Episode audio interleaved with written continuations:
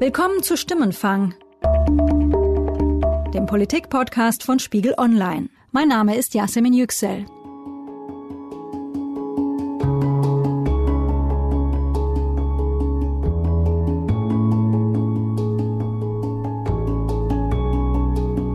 In wenigen Tagen am 31. August wird es genau zwei Jahre her sein, dass Angela Merkel gesagt hat, wir haben so vieles geschafft, wir schaffen das. Schnell wurde aus der schlichten Formel Wir schaffen das die vielleicht schwerste Prüfung in Merkels politischer Laufbahn. Am rechten Rand wurden ihre Kritiker immer lauter, ihr Satz bekam ein Echo.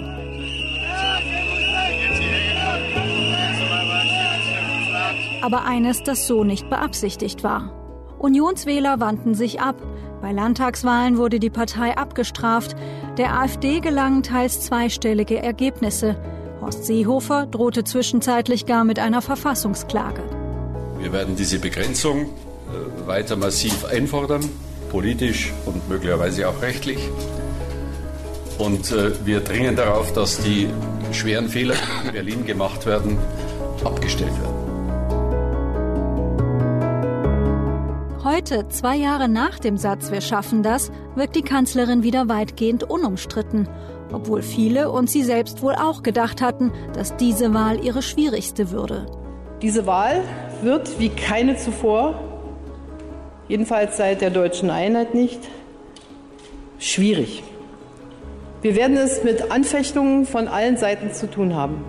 Von rechts wie nie zuvor und auch mit einer starken Polarisierung unserer Gesellschaft. Doch ausgerechnet das Gefühl vieler Wähler, in komplizierten Zeiten zu leben, könnte Angela Merkel helfen, weil sie für Menschen, die eigentlich gar keine CDU-Anhänger sind, zum Garanten für Stabilität und zum Schutz vor Rechtspopulisten wird. Ich bin Moritz, ich bin 25 Jahre alt und ich wähle zum ersten Mal Merkel, weil ich der Meinung bin, dass eine Stimme bei ihr das beste Mittel ist, um dem ähm, Rechtspopulismus, der im Moment in Deutschland äh, an Oberhand gewinnt, die Stirn zu bieten. Ich bin Marc, ich bin gerade 18 Jahre alt geworden. Ich werde Merkel, weil sie die Wahl der Vernunft ist. Ich bin Arne, äh, 32 Jahre alt, aus Bayern, ähm, SPD-Mitglied und ich möchte im September das erste Mal die, die CDU wählen, weil ich Angela Merkels Politik außerhalb der CDU und CSU unterstütze. Schon vor einigen Wochen habe ich einen Aufruf gestartet und Sie, die Stimmenfanghörer, gefragt, haben Sie noch nie CDU gewählt und wollen das jetzt erstmals tun? Ich habe daraufhin einige E-Mails bekommen und in den letzten Tagen mehrere Telefoninterviews aufgenommen. Eine der größten Überraschungen vorweg, zwei der Merkel-Erstwähler sind SPD-Mitglieder. Ich bin zwar SPD-Mitglied, ich finde allerdings, dass Martin Schulz sympathisch finde ich, wie ich ihn finde, mit diesem Wahlkampf es leider nicht verdient hat, äh, Kanzler zu werden. Moritz ist 25 Jahre alt und studiert in Hamburg Jura. Er bezeichnet sich selbst als nicht sehr aktives SPD-Mitglied. Er möchte aber auch kein anderes Parteibuch haben. Am 24. September Merkel zu wählen fällt ihm nicht leicht, denn er ist an und für sich Überzeugungswähler bin ich zumindest bisher immer gewesen und ich habe das Kreuz eigentlich immer bei der SPD gemacht, weil ich der Meinung war, dass das der richtige Weg ist. Diese Wahl ist eigentlich das erste Mal, dass ich tatsächlich aus ja aus politischem Kalkül heraus handle und ähm, einfach der Meinung bin, dass viel mehr für eine, eine Stimme bei Frau Merkel als für Herrn Schulz steht. Mit wie viel innerem Widerstand gehen Sie dann am 24. ins Wahllokal? Ja, da sprechen Sie tatsächlich einen Punkt an. Also, ähm, also mir, mir geht es mit der Entscheidung nicht wirklich gut. Äh, das Problem ist tatsächlich nur, so gern ich Martin Schulz wählen würde, ähm, sehe ich eine eventuelle Stimme für ihn, also zumindest meine Stimme, als verschenkt an. Moritz ist von Schulz Wahlkampf bislang wenig begeistert.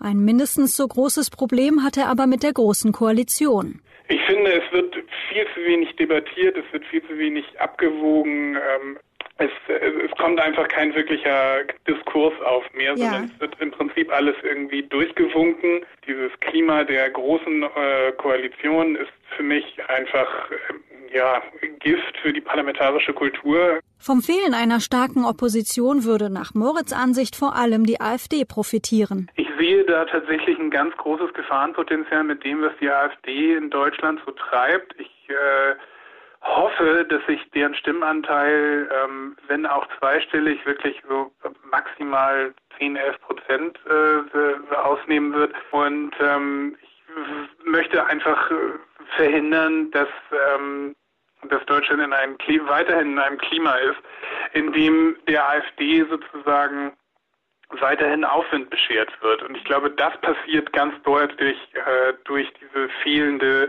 Oppositionskultur. Und ich glaube, es muss wieder eine, eine Volkspartei, eine große in die Opposition und dort äh, arbeiten. Und ich glaube, das äh, sind nach dem derzeitigen Stand einfach die SPD. Wenn Moritz jetzt also zum ersten Mal CDU wählt, ist es für ihn das kleinere, aber notwendige Übel, obwohl er mit Angela Merkels Führungsstil nicht einverstanden ist. Ihre Politik ist zwar, das muss ich anerkennen, äh, erfolgreich. Ich finde nur einfach äh, leider, das, was sie in den letzten zwölf Jahren gezeigt hat, ist einfach nicht meine Vorstellung von, von, von Kanzlerschaft. Die, diese Affäre ist für mich im Prinzip so wieder ein neues Beispiel dieser Kultur, dass es kommt mir zu wenig. Es wird nicht wirklich klar Stellung bezogen, es wird irgendwo, ja, es wird klein geredet, äh, beziehungsweise es wird irgendwo so diese Schwamm drüber Kultur. Und das finde ich irgendwie schwierig. Ich finde, Politiker und vor allen Dingen Kanzler sollten für ganz bestimmte Sachen stehen. Und das vermisse ich bei ihr einfach. Nur einmal hat Moritz die Kanzlerin anders erlebt. Im Herbst 2015, als sie ihren Wir schaffen das Satz gesagt hat. Ich fand und ich finde ihn richtig. Und das ist tatsächlich auch so der einzige Punkt, wo ich Frau Merkel zugutehalten muss, dass sie da ähm, entgegen dem, was ich ihr sonst so vorzuwerfen habe, dass sie eben nicht Klarstellung bezieht, sie das dort tatsächlich getan hat. Und das ja. finde ich nach wie vor richtig. Auf der anderen Seite, wie gesagt, jetzt äh, Wahlkampf geht gerade in die heiße Phase. Für mich ist sie da auch wieder zu passiv. Also sie, ähm, sie setzt sich nicht auseinander mit dem politischen Gegner. Einerseits weder mit Schulz noch mit äh, Herrn Lindner, der da für mein Dafürhalten auch im Moment gerade versucht, immer mal wieder Vorstöße zu machen ähm, und irgendwas ins Rollen zu bringen, was an einen Diskurs erinnert.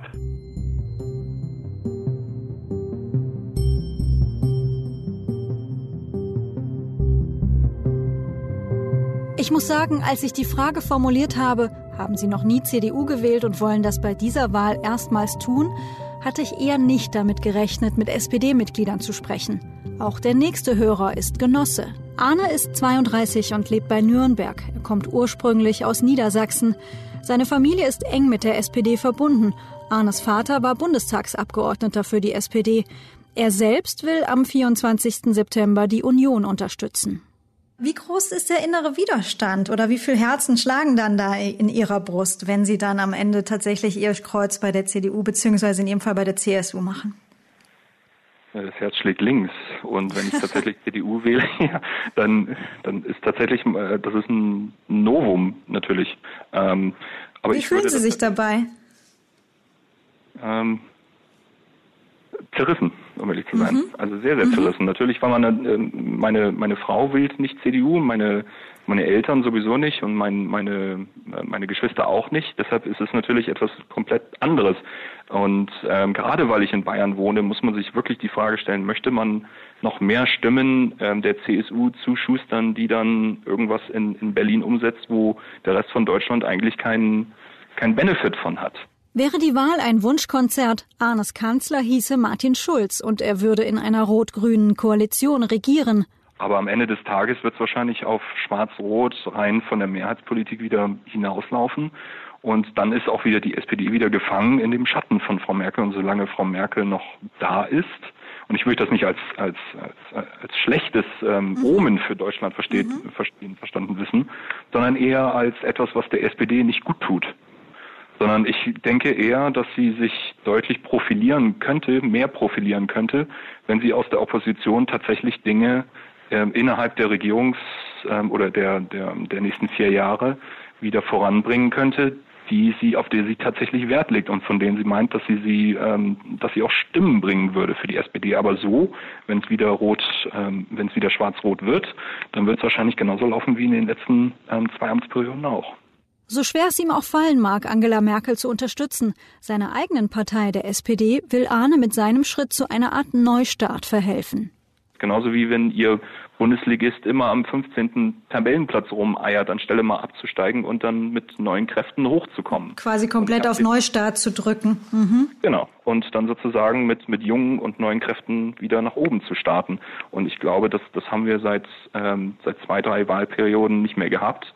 Und da ist es, ich, das war immer die Diskussion, wollen wir jetzt Sigmar Gabriel wirklich als ähm, als Kanzlerkandidaten haben. Und wir waren extrem froh, dass es ähm, nicht, weil wir Sigmar Gabriel nicht mögen, sondern weil wir dachten, ein, ein freier, unabhängiger, in Anführungsstrichen, Kandidat hat deutlich mehr Chancen, ähm, gegen mhm. Frau Merkel zu bestehen. Aber es, ähm, wenn man sich die Reden von Martin Schulz anguckt, dann hat man nicht den Eindruck, als würde Barack Obama zu einem reden, sondern es ist eher ein, ein etwas ähm, ähm geradezu unterkühlter, nicht ganz so unterkühlt wie Frau Merkel, aber ähm, nicht, nicht ganz so mitreißender Kandidat, der, den wir eigentlich bräuchten. Vielleicht auch ein junger, der, der mitreißen kann.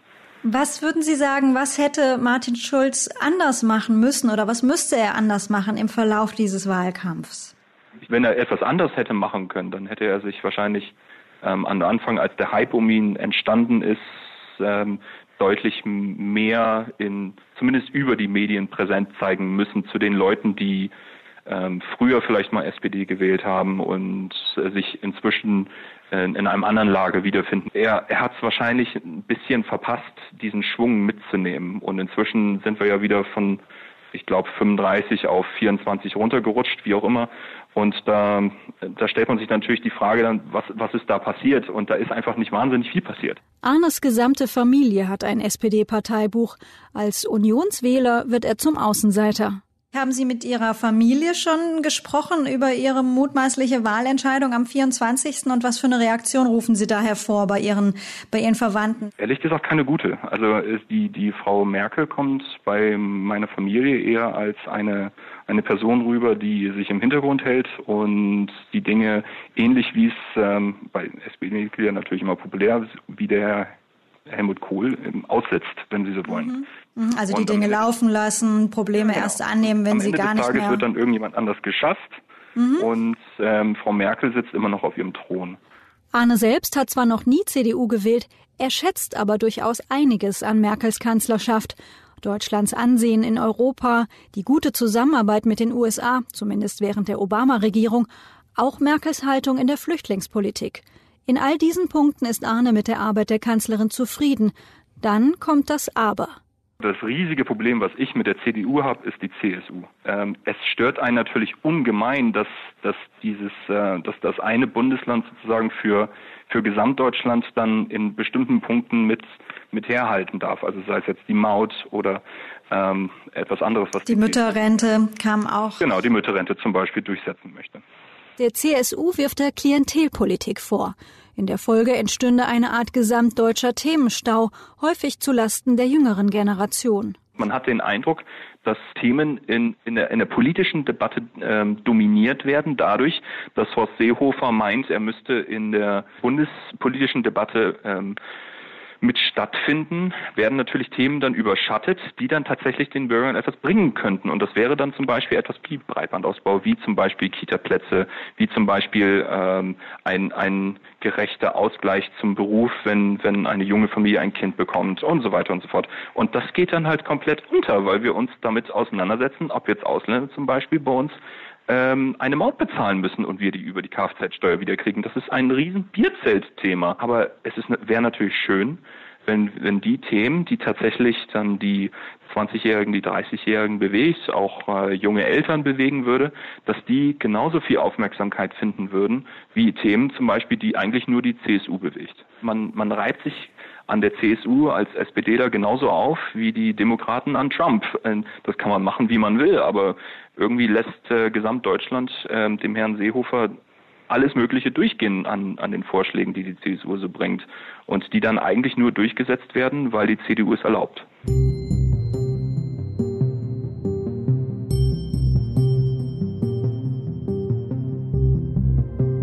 Nach dem Niedersachsen im bayerischen Exil wechseln wir nach Nordrhein-Westfalen. In St. Augustin in der Nähe von Bonn lebt Marc. Auch er hat sich auf unseren Höreraufruf gemeldet und auch er will im September erstmals CDU wählen.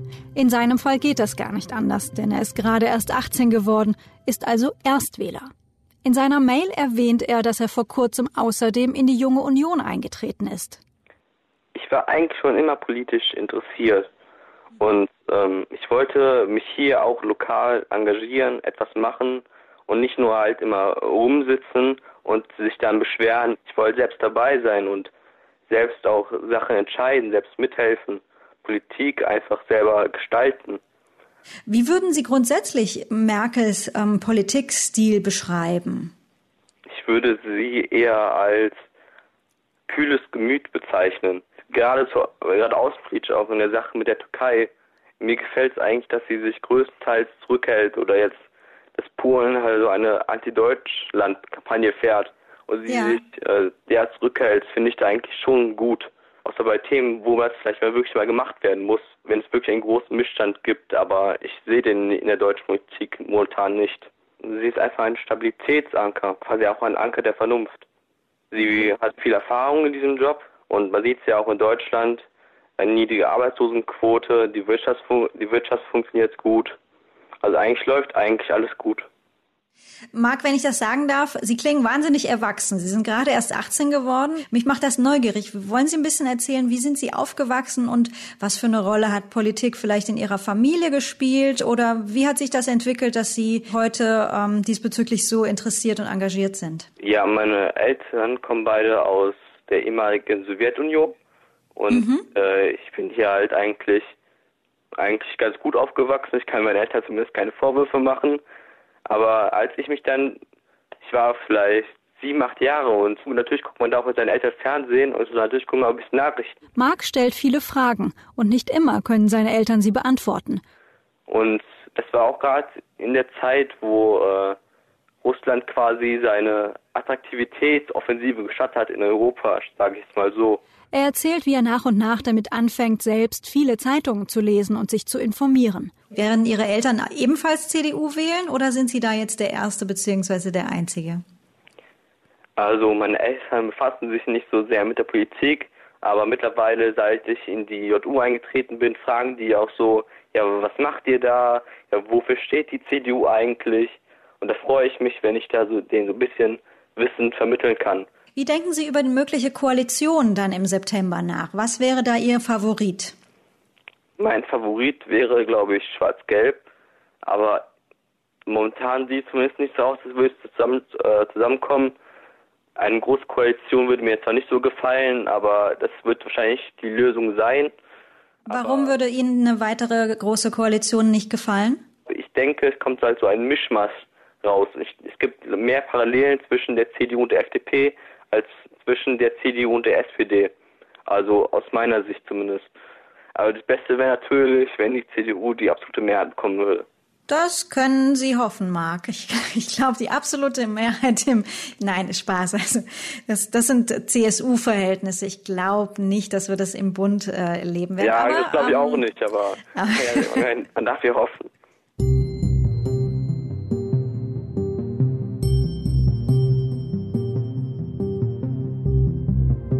Als letzten Hörer möchte ich Julian vorstellen. Er ist 29, studiert in Darmstadt Informatik und war mal Mitglied in der Linkspartei. Als er mir vor gut zwei Monaten erstmals eine Mail geschickt hat, schrieb er, ich spiele zum ersten Mal mit dem Gedanken, CDU zu wählen, besonders wegen Angela Merkel. Als wir knapp zwei Monate später wieder schreiben, sagt er, meine Bereitschaft, Merkel zu wählen, ist geschrumpft. Mich macht diese Entwicklung neugierig und wir vereinbaren trotzdem ein Interview zu führen. Julian, Sie hatten mir ja geschrieben, dass Sie bislang im Wechsel SPD, Grün und Linkspartei gewählt haben und Sie wollten jetzt im September die Union unterstützen.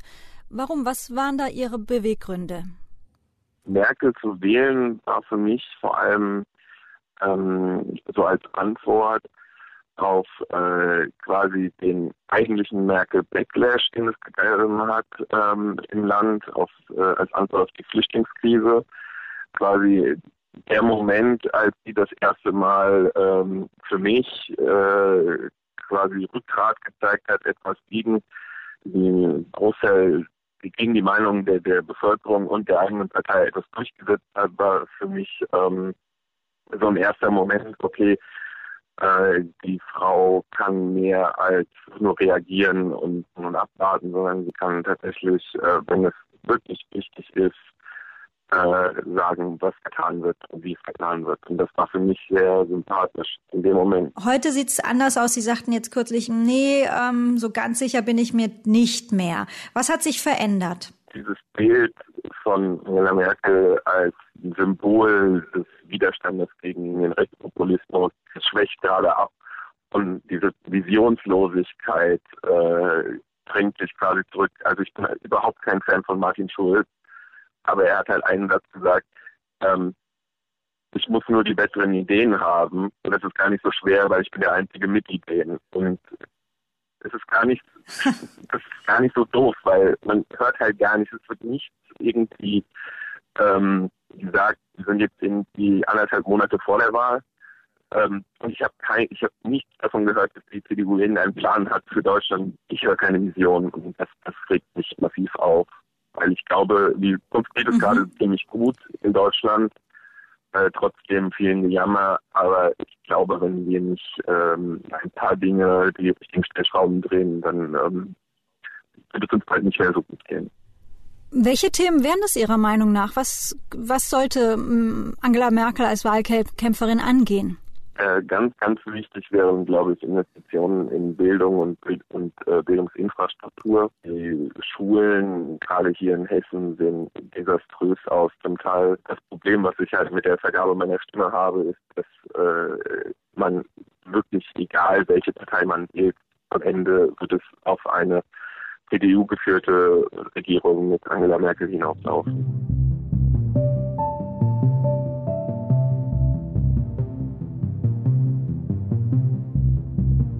Aber Julian wird die Kanzlerin anders als noch vor zwei Monaten gedacht wohl nicht zum ersten Mal wählen. Bei ihm hat der Merkel-Hype nicht lange angehalten. Ich nehme aus den Interviews für diese Episode mindestens zwei Dinge mit. Zum einen gibt es Wähler, für die Angela Merkel gerade mit ihrer Haltung in der Flüchtlingspolitik, ihrem Festhalten am Wir schaffen das, überhaupt erst wählbar wurde. Sie sind der Gegenentwurf zum Merkel muss weggeschrei am rechten Rand.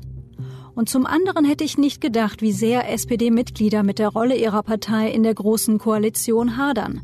Für viele von ihnen dürfte die Entscheidung am 24. September vor allem zur taktischen Frage werden.